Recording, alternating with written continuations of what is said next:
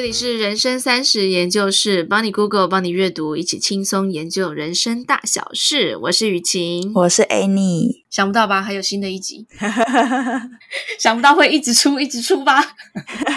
今天要聊什么呢？我之前要请我的朋友来录他们最近的生活，印度、英国跟意大利的朋友，对，聊他们在二零二零疫情的生活。他们共同的特色都是。惨，都是被迫待在家里。对，今天要聊就是说严肃的话题，我们轻松聊。比方说疫情很严肃，你就尽量轻松聊。然后轻松的话题，比方说约会什么那些，就严肃聊，就研究一下口红色号啊什么那些。那今天我们就是要尽量轻松，好不好？不要不要录到第十分钟，全听众都崩溃了。真的，这个录音是在两个月前请我的朋友录的，所以可能跟现在很久以前了。真的，疫情每天都在变，很少有一年是你今天醒来，世界跟昨天差很多。真的，大家听到我的背景音吗？就知道这个世界 多荒谬。为什么背景会有那个救护车的声音呢？哎，之前是没有的吗？我们不像纽约，你知道吗？你去纽约就到处每天你没有听到救护车背景才奇怪。但我觉得我们现在也不用停录，因为跟今天这一集的气氛也很吻合。那不然你先介绍一下你的印度的朋友好了，就以轻松的方式介绍。他不会还活着吧？呃，这三个朋友刚好都是之前在研究所认识的朋友。印度的朋友他叫 Komo，呃，他有提到，因为他的工作大部分都是可以在电脑上完成，对他来说，在家工作不是一件太难的事情。听一下这位很谨守规矩的朋友的录音，先拿卫生纸。为什么要拿卫生纸？因为会哭啊。I remained home for nearly eight months, never leaving the house. I actually ordered groceries and other necessity to be delivered at my house. My only way of getting my regular cardio and exercises was working out in my own small bedroom. Since my parents and my brother live in separate cities, the only means to connect with them was through video calls. I mean, certainly these were difficult and trying times. 他刚刚在录音说他已经在家。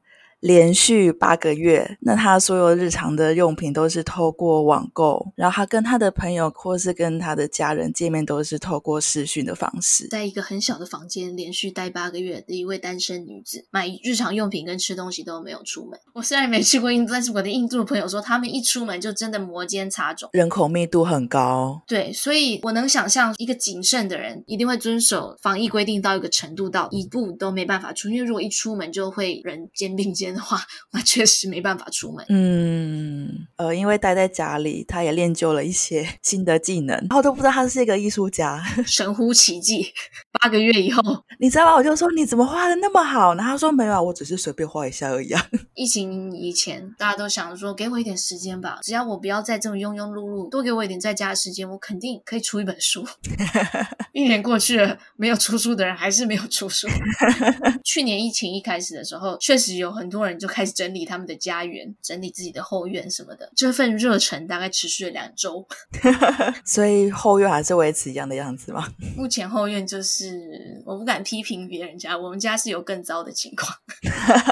每个人不一样，像单身的人就很惨，还有一种人也在家里工作也很惨，就是有小孩的父母。因为没有人教他们的孩子，没有人让他们的孩子闭嘴，所以在家工作的父母也是过了非常我完全不能想象的一年。哎，不过你不就是经过这样的一年吗？我的孩子是两岁啊，他本来就没有长时间的上学。哦，最惨的是，本来可以安放在学校里面。联合国的声明说，全球九十 percent 的学生都受到影响，超过三分之一的学童没有办法接受远程教育，就家里太穷，没有电脑，没有网络等等。嗯、所以你能想象，如果是一个台湾贫困家庭，学校它不仅是一个教育场所，对吧？它也是一个不幸的家庭的孩子的一个避难所。所以你想想看，全球三分之一的学童他没有办法接受在家教育，他不上学一整年，我不知道，也许会不会被拉去从事帮派活动，会不会被家长拉去当童工，会不会受到家庭暴力跟毒品的威胁？然后经过这一年拉里拉杂的经历，你觉得他学校开放以后他还回得来吗？这等于这一群人的人生都毁了。如果你听到觉得非常有感，疫情所引发的这种失学的效应影响到他们这些弱势儿童的受教权，如果你很有感的话，你可以看一下台湾世界展望会的资助儿童计划。也许我们是疫情的幸存者，可以帮助别人度过这些难关。不过今天我们这个录音想要着重在一些就是文化差异，像印度或者是中国、台湾、亚洲的很多国家都是很习惯在路上或者是在捷运里面，就是大家是肩并肩。就有一篇文章说，台湾人写的，他就说他在一个游轮上面，他女儿跟妈妈去甲板上面看风景，甲板上面一边是有色人种，一边是白人，他想要跟上前去跟他老婆身边看风景，但是被白人呵斥出来。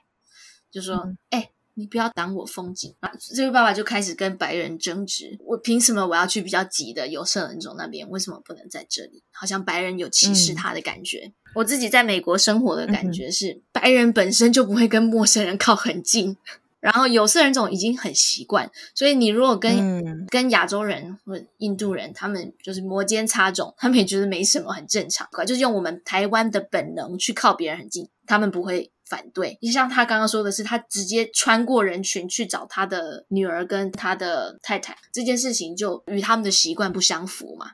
诶，可是他不能去找他的家人吗？他女儿跟他们两个好好的，并没有发生危险。你穿过人群的时候，也许就与别人身体太近了，然后也挡到别人的画面。白人会轮流，你知道，大家会有意识的说提前离开。嗯，我想要提这件事情的意思是，觉得很多最近有这种亚裔歧视的事情，很多都是在文化的不熟悉跟文化的差异。嗯，我觉得现在就是很很，尤其是在这个最近这个亚裔歧视的氛围当中，很容易什么事情都扩大成歧视。嗯，这个这件事情有一个后果，就是结果没有人要跟你来往啊。就一个人如果是动辄得咎的话，如果说到说错什么话就会得罪他，那你就会想说，嗯，那我还是跟他少来往。就反而情况会越来越糟。因为疫情是一个全世界共同面对的一个重大的危机，然后每个国家都在用自己的方式跟价值观、想法去面对这个，所以可以看出很多不同的地方。你有没有遇过类似歧视的事情？呃，之前有一次是我走在英国的某一个大城市，嗯、然后我跟我的研究所朋友走在一起，嗯、刚好他们都是一群希腊人，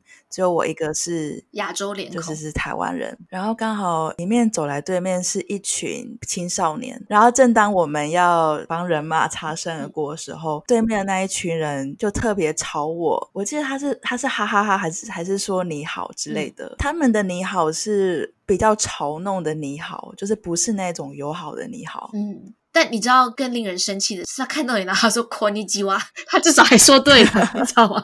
但我没有很多不舒服的感觉，尤其是身为一个华语老师，你知道很多台湾人也会看到外国人就会经过，然后说 “hello hello”， 有吗？那个路人是很很友善的，但是他觉得自己在搞笑。嗯、他说：“哎，你看我会句英文哦，hello hello。”我能够理解那一位台湾路人的心情，就是哎，我没有看过外国人呢，然后我要说一句很搞笑的话，就是 “hello hello”，然后外国人就听到，然后他看到他的脸，觉得他好像在笑。然后就觉得说他被嘲笑。我有听过有的人是一直一直被嘲笑的这件事情，然后但有的人是完全几乎没有什么遇到的，跟心态是有关系。就像比方说，我当时在华盛顿特区，嗯、我可以很负面的面对。就说，诶，他为什么要对我说こんにちは？ 然后为什么要去嘲笑我的眼神？也可以觉得说，诶，他是不是新学了こんにちは？看到我很兴奋，就我有两种心态可以面对。然后另外一种是很多事情就不公平的，就长得美的人通常比较不会被歧视，长得丑的人就比较会被歧视。然后长得高壮的人也比较没事，长得矮的人就容易被欺负。照我那个朋友描述，她是比较瘦弱的女生，然后她就很常就是遭遇到歧视这件事情。然后我的朋友呢，他是属于比较 man 的类型的，所以。 对他来说，他是几乎没有遇到这样的这样的状况。像我的阿根廷的好朋友，拉美的女孩就比较强悍。像我们两个一起去夜店，在美国的夜店，一般如果在台湾的女生，如果在夜店里面有人很友好的过来跟你谈话，谈话之间当然有跳舞嘛，因为背 毕竟背景音乐很强大，当然会跳舞，然后谈话。嗯诶，我觉得很正常，在夜店这个氛围，有人靠近你谈话跳舞很正常，然后我就微笑面对。我我阿根廷的好朋友在我旁边，有另外就是一位跟他谈话，做出一模一样的事情，也没有碰到他，就是正常的跳舞谈话。我阿根廷的朋友一巴掌就打他，我你为什么要打他？他也没有靠近你，也没有碰你。他的文化告诉他，人就是要强悍，你如果不想被欺负，你就要先下手为强啊。我突然觉得那个人好无辜哦。大家说亚裔的攻击不是越来越多吗？针对亚裔的攻击，嗯，我们是在很安全的环境长大。我们去咖啡店是可以把笔电放在桌上，然后去隔壁 Seven 影印，然后再回来，笔电还在桌上。那别的国家的人不是这么长大的，所以我们的氛围就是一个。很安全的氛围，我们也没有训练怎么应付危急的情况。嗯、像我一个好朋友，如果在洛杉矶长大，他说他只要就从 A 地点到车上，在路上走，他一定会把钥匙攒在手上，尖尖的地方凸出来，在指尖中间，就随时准备要回击就对了。就他的，就是他的行为模式这样。那我走在路上，我就是一个很放松，人家看我，我就微笑啊。嗯，美国现在经济情况这么糟，街友的数量陡升。那一个没钱的人如果想要抢劫，那一个我朋友有人靠近他，他就赏巴掌。这个我洛杉矶的朋友手上有盏钥匙，一个我对着他笑嘻嘻。请问 他会攻击谁？他就是会攻击我啊！所以，就亚裔的歧视可能跟这个有关系。就我觉得有对亚裔歧视有增加，但是也有说，平平三个人，嗯、当然是会挑好欺负那个人。现在没钱的跟精神状况不好的人越来越多，那你走在路上，当然会就是，如果你看起来比较弱小，他当然就会成为被攻击的一方啊。也不一定是他觉得你文化很差，他歧视你。嗯，这个亚裔的问题，既然提到文化差异，就不得不聊一下这个歧视的问题。聊一点别的轻松的文化差异好了，要不然你转你转，嫌我转的烂，你转啊。没有，我们好像聊的有点远了。我们先，我们其实今天有三个朋友的录音，嗯、那我们第二个来听英国朋友 Peggy 的录音。It's tough staying inside for so long, and there's only one park in my town to visit for exercise. Each week, my boyfriend and I have a trip to the supermarket to pick up our food shop. and this has become the most exciting event for us at the moment. This lockdown feels a lot longer and more difficult than the previous lockdowns for me. And it's been difficult to not see much of my family for the past year. The first thing that I'm planning to do when it's safe is to travel to see my parents and go for a long walk in the countryside, and then maybe finish off with a pint of beer or two in the pub. A true British Peggy 他刚刚在录音也是提到说，他已经因为英国封城，所以他在家也非常长的一段时间。在疫情封城时间，他每天最大的乐趣就是去超级市场 逛街、嗯、买菜。后疫情解封之后，他最想做的事情呢，就是他希望可以去比较乡下的地方走一走，然后希望可以到酒吧喝一杯啤酒。这个英国的这个传统文化，它不是这是一个 true British classic。呃，践行完然后喝一杯啤酒嘛。台湾。你如果爬山，爬到山顶都会有一个小亭子，上面都会有一个银色的桶子，加装一个小水龙头，上面写“红茶”奉茶。这一次疫情之后，每一间餐厅都花很多资金去扩增他们的户外的用餐的地方，所以我觉得这一点是对我来说是好的改变，越来越多户外用餐的地方。唉，像台湾户外用餐的地方真的很少。台湾户外用餐的话，就是会。被机车擦到吧？但我很常去咖啡厅用电脑，就会想要找可以在户外坐的地方，这很难找诶、欸、而且很热啊。对，很热。找，然后我就要特别坐捷运坐到淡水去，才能找到一间稍微有一点户外座位的地方。像像这边户外很冷，对不对？他们就会放户外的暖气，所以台湾也可以加装户外喷雾电风扇。我记得南部的一些台铁好像有一些喷雾装置，哎就是在在月台的时候，然后就会撒喷雾。对吧？你知道这个冬天呢、啊，很多单身的人就坚持去酒吧，但是去酒吧又不能坐在里面，只能坐在外面，然后又很冷，然后外面只有一支暖气，我就看到很多单身的人就瑟缩在一个长椅上面，然后就抖抖抖抖抖，然后就硬要聊天，就 How's it going？我说呀，I'm fine，然后就硬要坚持在那边呢。那个英国人他有出门买东西，印度人就出不了门买东西。嗯，区别是在他们的外面是怎么样？像我，我要去买东西，不会跟别人靠得很近。你有没有那种第一次在白人的超市买东西的感觉？怎么说？在白人超市买东西，他如果眼睛盯着一个泡面，但他不会盯泡面，眼睛盯着一个 cheese，他跟 cheese 中间你是不能走过去的。啊啊啊！你没有这种感觉吗？没有哎、欸、我从来没有注意到这件事情哎、欸、那我跟你讲，他们就后面都有在遮你。应该说，我不会从人的视线经过啊。哦，你不会这么做。我没有想过这件事情会 bother 他们。对我来说，在台湾是呃很正常，就是反正超市就来来往往，你就是尽量不要撞到人嘛。嗯嗯嗯。要靠别人稍微近一点的话，你就说一个不好意思。但是在白人的超市里面，你是不能经过他的视线，你经过他的视线就很没礼貌，你只能在后面等。哦，哎，那如果你要拿东西呢？他们就是在过美国时间，他们没有赶。台湾人就是去全脸，就是马上进去要马上出来，就很赶。但是美国人没有很赶，所以你很赶，你，你会显得很很仓促。你显得你在你在急什么？如果他在他在那边犹豫不决，不知道要选哪个 cheese 的时候，你已经选好，你已经想到你要买哪一个 cheese，然后你还不能拿吗？你最好是不要拿。真的吗？尤其是你是亚洲人，你尽量不要拿。为什么呢？人都有一个观光客心理。就比方说，我们去法国看到有一对情侣在接吻，你就说哦 French kiss，你会特别把这个 moment 抓出来，然后说，你看我去法国看到 French kiss，他们对亚洲人的印象就是没有礼貌跟会冲撞、很急的这种感觉，他们对亚洲人的印象。所以他如果看到你稍微有一点点 往那边靠近的举动，他会马上注意到，就马上弹开嘛。对，你平常看到两个台湾人接吻，你不会说哎 French kiss，你不会这样想。但如果你在法国巴黎铁塔旁边看到两个人 kiss，你就说啊 so romantic 这样。所以他如果看到你，他大脑中的这个刻板印象提取出来说，哎，你看。他们就是没礼貌，然后就会特别指正你，你知道吗？那除非他是花了真的很长的时间，那你就说 excuse me，但你不要马上，不要过着你在亚洲很仓促的生活，活在白人的中间，就尽量融入他们一点嘛。哎，我没有想过这件事情呢。可能是你本身就比较有礼貌，或是你一辈子都没有发现别人在责你。哎，这是两个完全不同的世界。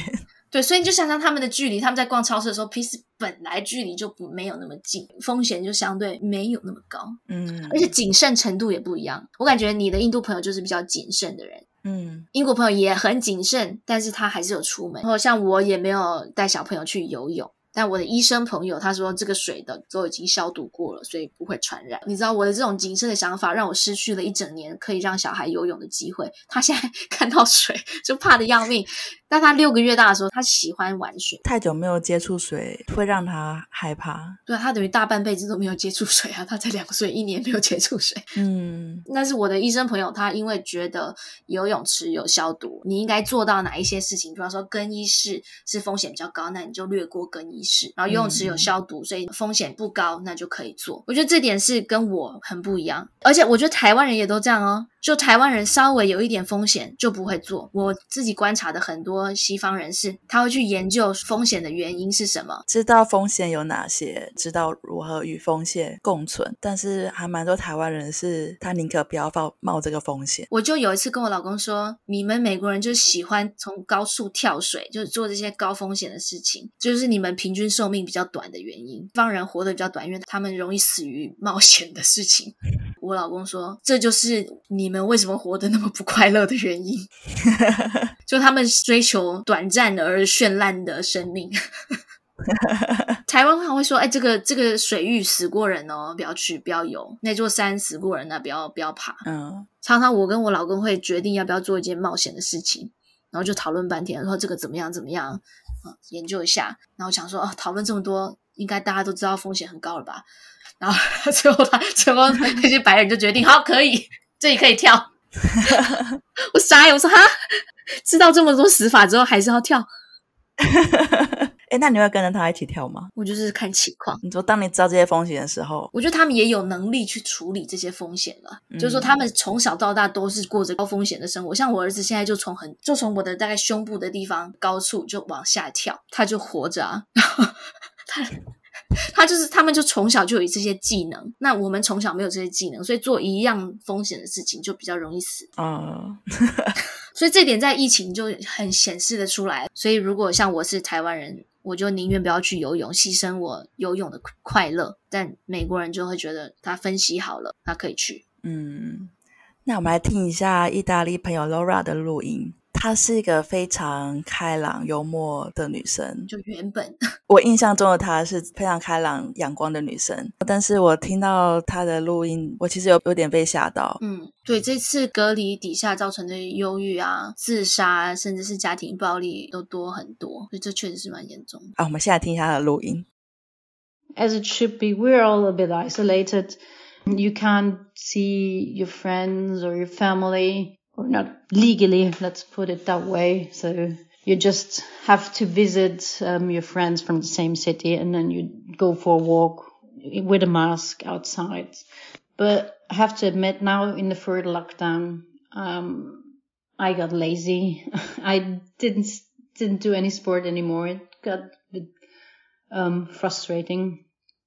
That you, can really see how motivations uh, have has gone. Like my motivation has gone for either um, working and also for for for my sports. Um, and I've talked to friends and, and colleagues, and all of them said that's the same thing that happened to them. So it's really a, a thing. So we're all really low on motivation at the moment, but everything will be fine, I guess. Everything will change. 他其实是很喜欢运动，像是滑雪啊等等的，但是因为疫情的关系，他必须待在家里，或者是他必须有限制的出门。嗯，然后你看他跟那个其他朋友的对比，就是他已经没有遵守那个规定，然后他已经有和朋友见面了，但是呢，对他造成的影响却还是这么大。那你能想象，如果他过着印度人的生活，八个月都在一个小房间，那他会比今天更惨。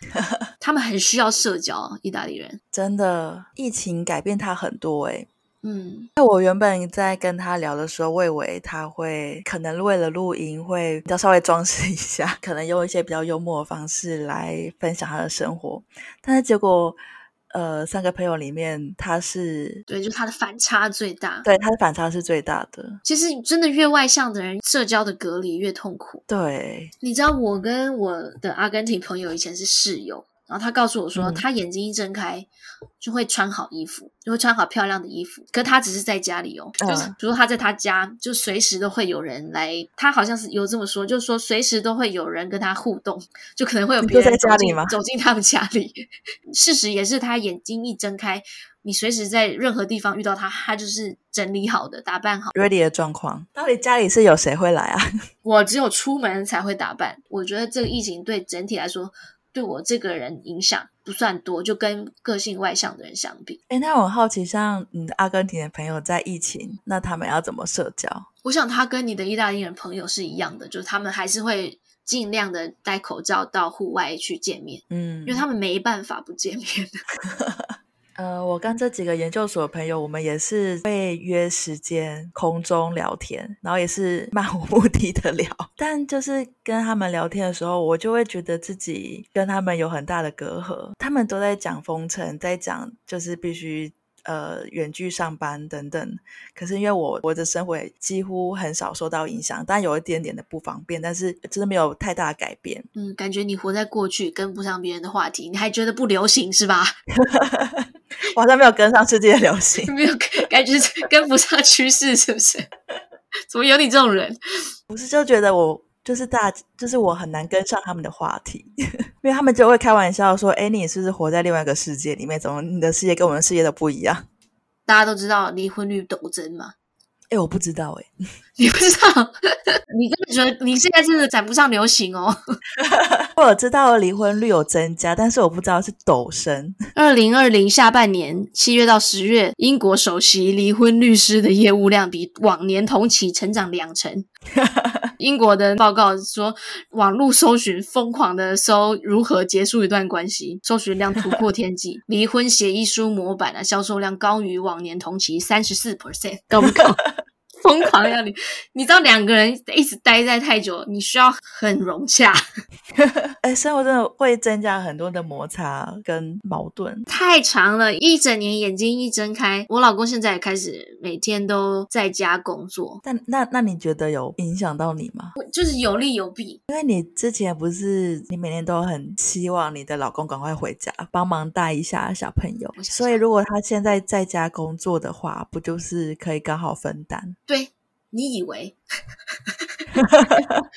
所以就会造成期待的落差，不是这样子吗？以前如果他在公司，我找不到他，所以如果有各种难题，我都需要自己解决，对吧？比方说开车回到门口，这时候我手上有两杯饮料，有一袋午餐，然后我儿子就开始哭闹，然后往马路冲。这时候我如果知道说我老公在。公司的话，我怎么样，饮料洒了都要去解决这个难题。但现在呢，我就会立刻拨 call 你老公，对，我就会立刻大叫，就说出来。因为我觉得很合理，他在家里嘛。对。然后，所以我现在有，啊、我现在有很紧急啊！我现在大便洒满地，然后湿纸巾离我很远，我当然就叫他拿。没错啊，我说呼叫老公，呼叫老公，快快哦！反正意外超级多的，你知道吗？反正如果有，比方说上厕所的灾难，或者是整个画画画的很 messy，很混乱。我如果觉得他没有在开会的话，我就会喊他的名字。对，对我有一次还偷偷把那个小朋友玩的那个对讲机放到他他那个办公室楼办公室地上，这样方便我随时呼叫他。但是他就是快要俩狗，他就是快要疯了，你知道吗？因为等一下我们可以聊到远距办公的一些 tips，其中一个就是你你要跟家人讲好规则。所以，所以你你在外面呼唤他，他是不会理你的吧？反正这就是中间就是经过一些磨合啦，就是现在就是要讲好一些规则啊。其实对我心理上啊，如果我知道我老公在很远的地方啊，我心里也比较好过。嗯、我想说，哎，饮料洒就洒，反正我就是一个人扛。我心理上的这种感觉。然后现在如果他在家，我心理上就觉得，我凭什么要一个人扛？他在工作，我也在工作，遇到紧急的状况，不应该两个人共同承担吗？真的诶 所以没有比较好，对吧？我比较容易对比，因为他如果在公司喝一杯咖啡翘一个脚，我看不到；但他如果在家，我在那边焦头烂额，他喝咖啡翘脚，你觉得我可以接受吗？不行啊，这当然不行啊，对吧？因为大家你也是上班族，你就知道，没上班族没有早上八点到下午五点都很拼命的，但是妈妈是只要小朋友眼睛睁开，都是都是很紧绷的。对，眼不见为净，确实是比较好。现在，所以你反而宁可你老公在公司工作？没有，就现在越来越协调好了，就会比较像我现在就会协调说，哎，他如果有哪一段休息的时间，是不是可以也让我喝个咖啡？嗯，就是那这样还是有分稍微分担一下，很理性的用我们两个高超的表达方式以及沟通的技巧，以后。也许现在有达到一点共识，就比以前好。你知道婚姻就是这样，大家欢迎追看第七集跟第八集，回看。很多人告诉我说他有二刷哦，我们听众还有二刷。对，他说嗯，这一边真的是讲的太好，需要重新再理解一下，还二刷。哎，顺便广告一下，我现在有新增那个节目赞助页面，如果大家觉得还蛮有娱乐效果，跟那个对人生有帮助的话，可以赞助个五十块。因为你赞助的越多呢，我老公会越觉得这是一份正当的事业。如果一直没有人赞助的话，他会觉得我凭什么？花两个小时不工作？可是既然都讲到那个在家工作，要不要顺便讲一下远距工作的这件事情？美国在去年六月就针对一百二十七家企业做一个调查，说八十二 percent 的美国企业主打算在疫情过后仍然保持混合式的，就是一半远距，一半在公司。嗯嗯嗯的这种工作模式，有接近一半的企业都说可以让员工完全改成远距办公。嗯，大家不用再往城市挤了。对，我觉得这是企业主跟员工他们共同共同都想要有的方式。企业主希望。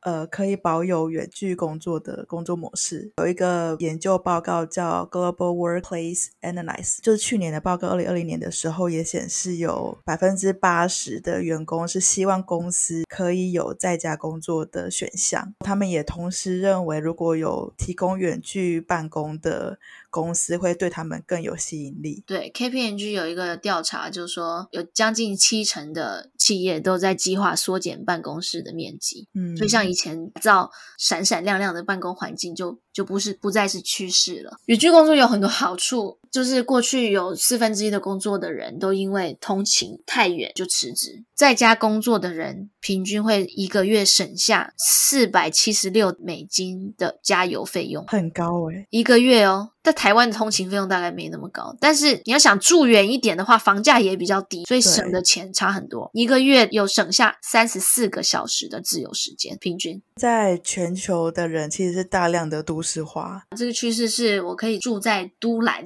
然后远距在台北工作，也许一个礼拜坐火车一次到嗯台北，或两周一次。远距工作对某些工作又不是这么的方便，比如说像是金融业来，但其实对于企业主来说，它的成本反而是增加的。怎么说？因为比如说像金融业来讲，好了，你在家里工作的话，那他必须去保护公司的资料。当你要远距办公的时候，他必须呃为你的电脑加装一个系统，这个系统很贵，一台机器是我记得是一百万台币。所以对于企业来说，其实至少在短期来讲，它的成本是蛮高的。但也许长远来说，也是比较对的选择。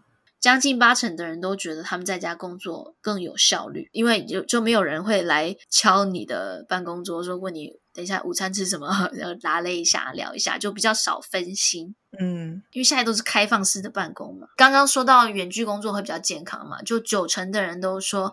这样的弹性的工作方法可以让他们更好的照顾自己，嗯，让他们更健康，吃得更好。嗯。我们来给大家一些远距工作的 tips。因为一般就是如果是在办公室的生活的话，你必须九点就必须出现在办公室。你在家办公，你就可以随着自己的精力去安排你自己的工作。比如早上专注力是比较高的，或者是有的人是晚上的生产力是比较好的，那就可以安排生产力比较好的时候来做。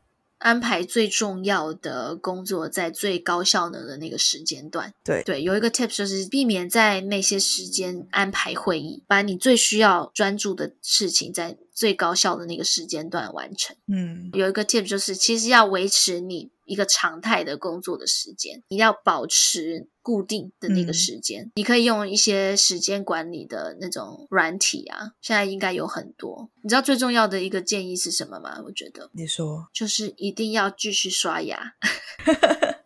如果在整天在家工作的话，很容易不想刷牙。可是，在公司就会比较常刷牙嘛，好不好？不要因为我没有说谁，不要因为。不出门就不刷牙，或者是因为有戴口罩就不刷牙，这样子牙医很忙。还有什么远距办公的 tips 可以给大家吗？有一个 morning routine 也蛮好的耶。嗯，早晨仪式。对，因为在家你就是你知道很容易懒散，你可能就是会想要一直躺在 床上不起床。嗯。但是，如果是早上有个值得期待的事情，比如说听到咖啡机在运转声音，或是你闻到咖啡香的时候，你会觉得这一天是美好的，会促使你更想要起床。嗯、然后经过那件美好的事情之后，就直接投入工作，让你就是进入那个状态，身体习惯。哎，有美好事情进入工作，美好事情进入工作，就变成一个仪式。嗯。不然的话，很容易打乱自己的生理时钟。你知道，一天可能就这样浑浑噩过了。我每天早晨的仪式都会听到我儿子在哭，他一哭，我就一定要进入妈妈的状态，就是每天都有这个 routine。唉。为什么说着说着就哭了？为什么我说着说着就流泪了？跟家人要协调好，划清一个办公的区域，还有办公的时间，讲好规则。嗯，就什么时间到什么时间，请不要呼叫你老公。整个客厅都是大便也不可以。就也要有一个指定的办公空间。假设你很专注投入在工作，如果被什么事情打断，会让那个工作的时间更长。所以假设双方都可以讲好，的确是对双方都好。像我老公就有个指定的办公空间，一开始就非常痛苦，因为我小孩知道我老公在家，他应该不知道这个办公空间这个事情吧？他就三不五时就会闯进去，有一个婴儿就出现在这个很大型的会议里面。哦，真的吗？就之前不是有个韩国教授被电视访问的时候，那副场景就常常出现。然后直到直到我们终于有人买了一个锁，然后他就是在外面疯狂的敲打那个门，大概两三个礼拜以后他就放弃，他就知道那个门不能进去。对，给自己设定一个休息时间，特定休息时间也也很重要，这样子你老婆才可以休息。哈哈哈，你休息是不是？好，换你。休息真的很重要诶，而且而且，如果在办公室上班的话，很难休息，因为你休息怕别人抓包你，对不对？你划个手机还要担心受怕，也不敢回话，是不是？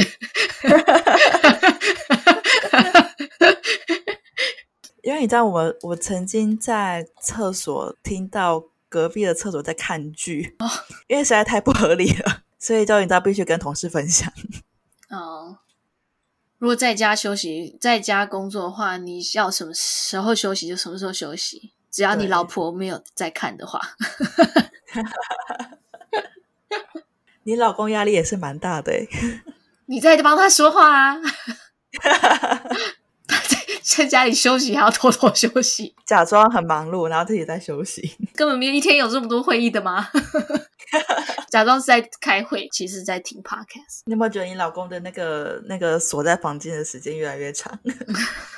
死不出来。哎，但是如果大家就是有回顾前两集的话，就我采访的那个太太 Kristen，她就说，她、嗯、老公 Nick 在家里上课用英文就跟别人谈笑风生，然后她就发现，哎、嗯，我老公讲英文这么帅啊，不知不觉又爱上他。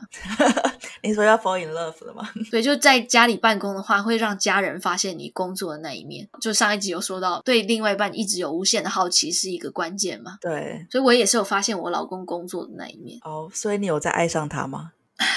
不好说。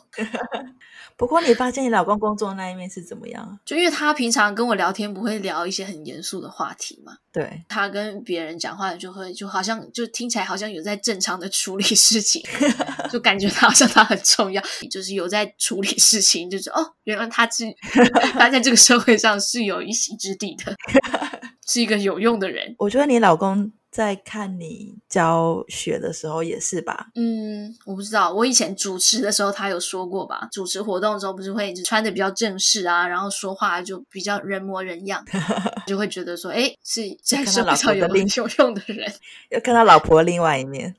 那我老公，我就发现他哎很有条理啊，然后说话很情绪很稳定，有在处理事情，感觉很不帅，是不是？这很不帅，很帅啦！因为因为他平常就是这样的人呐、啊，他平常没有在处理事情啊。可是我印象中的他就是很有条理，然后很冷静的人啊。所以一开始的时候，美国人不是都很反对戴口罩吗？对，他们本来就是比台湾人还要叛逆的那种。从小，台湾人的文化是听话的文化，嗯、他们的文化是从小就你自己决定你要做什么事情。对，自我意识比较高。有一个跨文化的教养的报告，就是说白人的父母倾向用 suggestion，就是建议或者是提问；拉丁裔的父母就比较会使用命令句或者是直接处罚，嗯、要得到直接立即的效果。亚洲是也是啊，对啊，像我一个白人妈妈好朋友，她的小孩抓了一把沙子，凶猛的往别人脸上丢，白人妈妈说。Oh no no no no! Can you please not do that? No no no. 那如果我儿子打别人的话，我就说不可以打别人。现在要处罚你，再在这里数到二十，就都是命令句跟处罚。哎，真的很容易失控哎。你知道我们我现在说的这个年纪是很疯狂。我刚刚讲的很轻描淡写，小朋友的那种行为是很疯狂的，但是他可以就是说。No no no no no no! Can you please, please? 我觉得他的那个那个妈妈的 EQ 好高哦。我你真的不能想象，所有的白人妈妈，我看到我完全没有办法想象他们的脑中是如何处理这些讯息、这些情绪。真的，就是说我好崇我好崇拜他们哦。对，就是你我也有看过，就是小孩连续打父母的脸十几拳。然后父母就说：“还是可以很冷静哦。” No no no no! Can you please not do that? 就一个 suggestion，你知道吗？可以吗？可以不要吗？天哪，我好难想象哦！哎，你你下次来用这一招应付你儿子看看。我不是不愿意，我是做不出来。我不是，我也不是情绪处理不好，因为大部分的时候情绪没有很起伏，大部分啦。但是我就说不出那个问句。你知道吗？有很多那种心理书就会翻译，就说什么情况应该做什么。黄崇宁有说过很多什么三明治说话法则，然后就说你应该要说提一个问句，然后那些问句翻译成中文我都说不出来啊。因为他的 Can you 你讲 Can you please not do that？就说你可以不要这么做吗？因为我从小到大没有听过这句啊。对，我也没有听过，说不出口诶你没有听过这一句，我是华语老师，没有听过这一句就等于没有这一句，就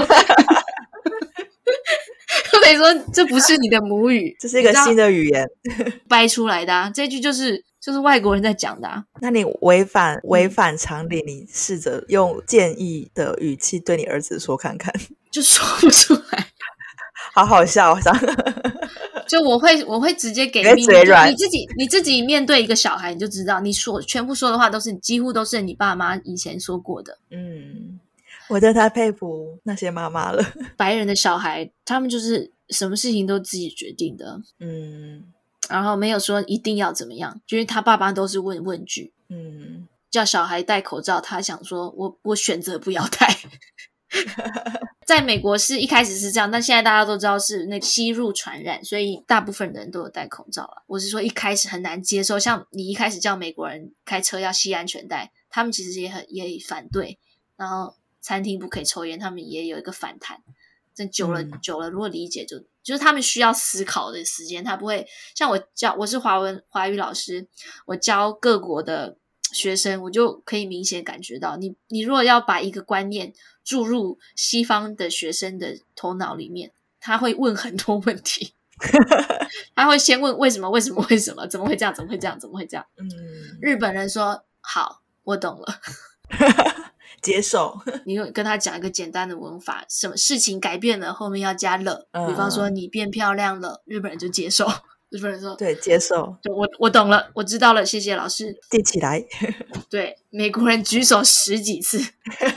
教到第三年还在问第一题，他不接受，他就他没有问到底，他就不接受。那不能跟人家说这没有为什么，这就是不行，他不接受。就是主要是西方人也不接受面面部被遮住，戴口罩会遮住大部分的脸。研究指出，东方人多半是用眼睛在做表情，西方人多半是用整张脸，就包括嘴巴和眉毛一起表达情绪。东方人我们是。透过我们的这个小小的眼睛，在表达任何一种情绪，其他的不重要。